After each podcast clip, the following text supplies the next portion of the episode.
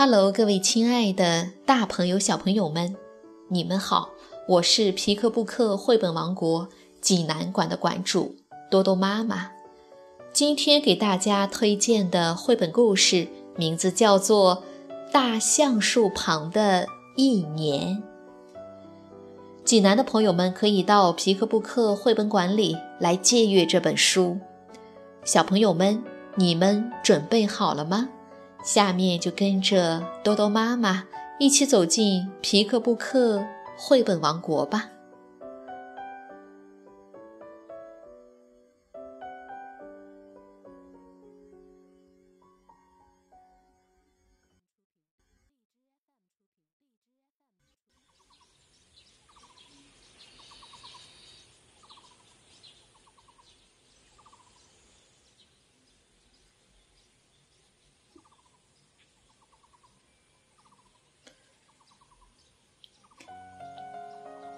大橡树旁的一年，荷兰热尔达·穆雷著，印珊珊翻译，安徽教育出版社出版。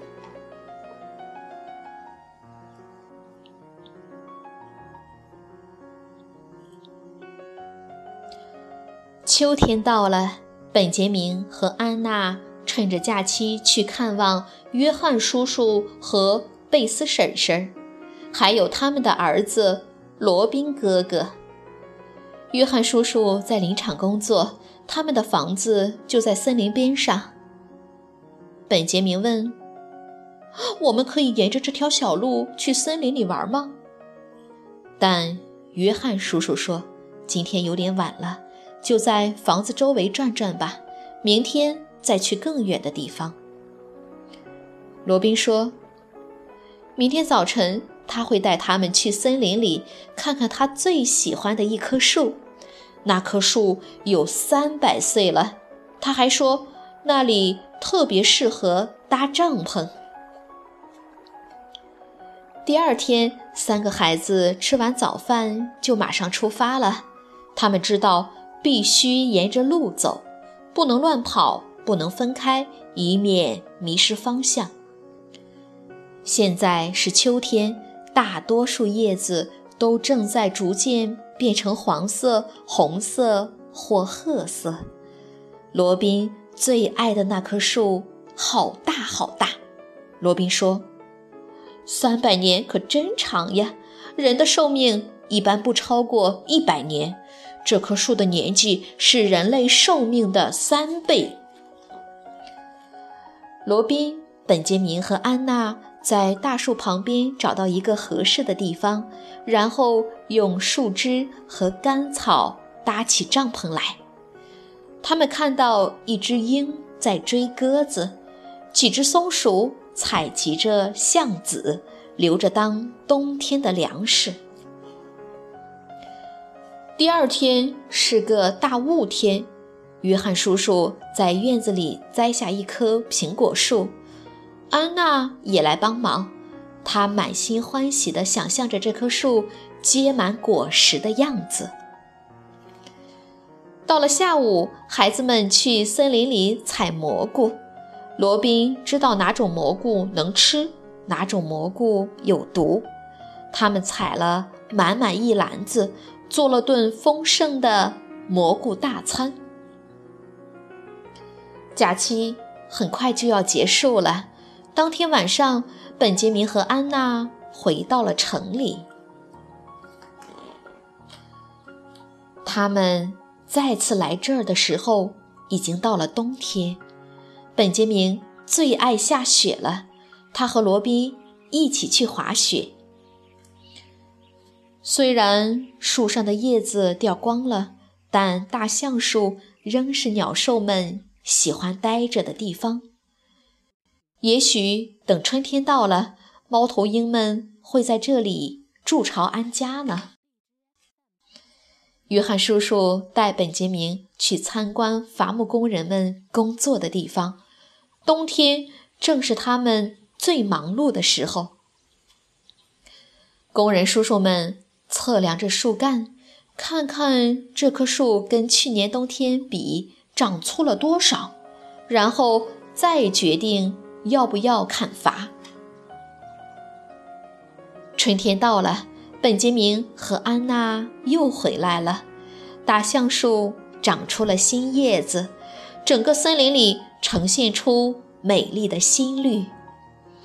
蓝铃花开了，柳树长出了柳絮，布谷鸟叫着“布谷布谷”。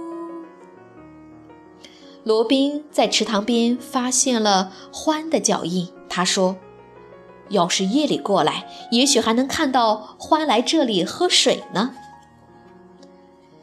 约翰叔叔答应改天带他们去看獾。一个天气晴朗的傍晚，他们来到了大橡树旁。来的路上，他们还看到了一只小兔宝宝和两只小鹿宝宝。他们知道只能远远地看，而且要轻手轻脚，不能出声，免得吓到那些小动物。秋玉等各种鸟儿正在做天黑前最后的觅食。当孩子们到达大橡树旁的时候，一只狐狸正在附近的池塘旁喝水。夜幕降临后，小鹿们跟着鹿妈妈来了。孩子们和约翰叔叔静静地躲在大橡树后面，直到夜深了，獾才终于出现。他们在草地上东闻闻西闻闻，所有能吃的都不放过：蜗牛啦，昆虫啦，老鼠啦，还有树上。掉下来的果子。孩子们看到他们在池塘边吧嗒吧嗒地喝水。第二天夜里，本杰明觉得有点难过，因为他们马上又要离开这里了。他知道独自一人去森林里很危险，但他真的很想再去大橡树旁边坐坐，静静地。呆着，他顺利地找到了那棵大橡树，盯着树上的猫头鹰看了一会儿。猫头鹰们总是整晚不睡觉，这会是他冬天见过的猫头鹰一家吗？忽然，本杰明听到森林里传来一阵吵闹声，声音越来越近。是野猪。本杰明静静地躲在树上，不发出一点声响，而野猪们就在不远处的池塘里喝水嬉戏。他知道野猪是很危险的动物，可是野猪们很久都没有离开，它们还在树干上蹭痒痒。渐渐的，本杰明觉得胳膊和腿又酸又麻。他心想：“真想下树活动活动，可是太危险了。”黑暗中，被困在树上的本杰明看到有一些微弱的光在上下舞动。哦，是萤火虫。不过过了一会儿，不远处忽然出现了一束持续的强光，是手电筒的光。约翰叔叔和罗宾来森林里找他了。他们重重的脚步声吓跑了野猪。本杰明终于松了口气，爬下树来，弄清楚他为什么一个人跑出来后，约翰叔叔说：“是啊，你明天就得回城里了。不过等到放暑假，你还可以再来呀。”森林永远都在那儿。罗宾也说：“没错，到时候我们还要为大橡树开个庆祝会，感谢它保护了你，正如它平常保护了那些小动物们一样。”哇，为大橡树开的庆祝会开始了。夏末的时候。本杰明和安娜又回来了。罗宾邀请了住在附近的所有孩子，来共同参加这次美味的野餐会。他们把大橡树装扮得漂漂亮亮。罗宾还告诉大家，这棵大树是怎么从一粒小橡子历经三百多年长成的。这三百多年中，他帮助过无数的动物。本杰明说：“还帮过我呢，谢谢你，大橡树，祝你生日快乐。”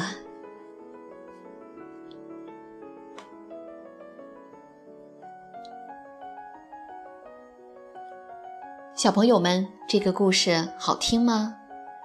这是一本体现自然与生命之连结的杰作，让我们在。兼具现实与梦幻感的画面中，感受四季之美。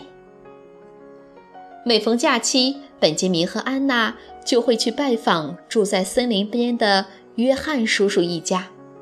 在那里，他们和表哥罗宾搭帐篷、采蘑菇、滑雪，和一棵三百岁的大橡树一起经历了四季。春天，鸟语花香；夏天，萤火虫飞舞；秋天，果实成熟；冬天，白雪皑皑。这不仅是孩子们的四季，也是森林里所有动物和植物的四季。热尔达·穆雷的作品总是充满了自然气息。把动植物的特征和行为描绘得逼真精细，在他笔下，所有树叶的形状都绝对正确，连孩子们用树枝和干草搭建帐篷的场景，都可作为童子军手册的范例。他用他的作品引领孩子们去一步步探索森林。在这本书里。孩子们不仅能了解动物们的习性，还能初步树立生态、环保、四季轮回等方面的概念。穆雷的画作四季色彩分明，充满了生动的细节。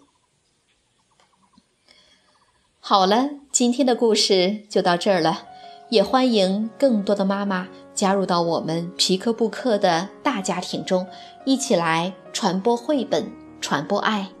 我们明天再见。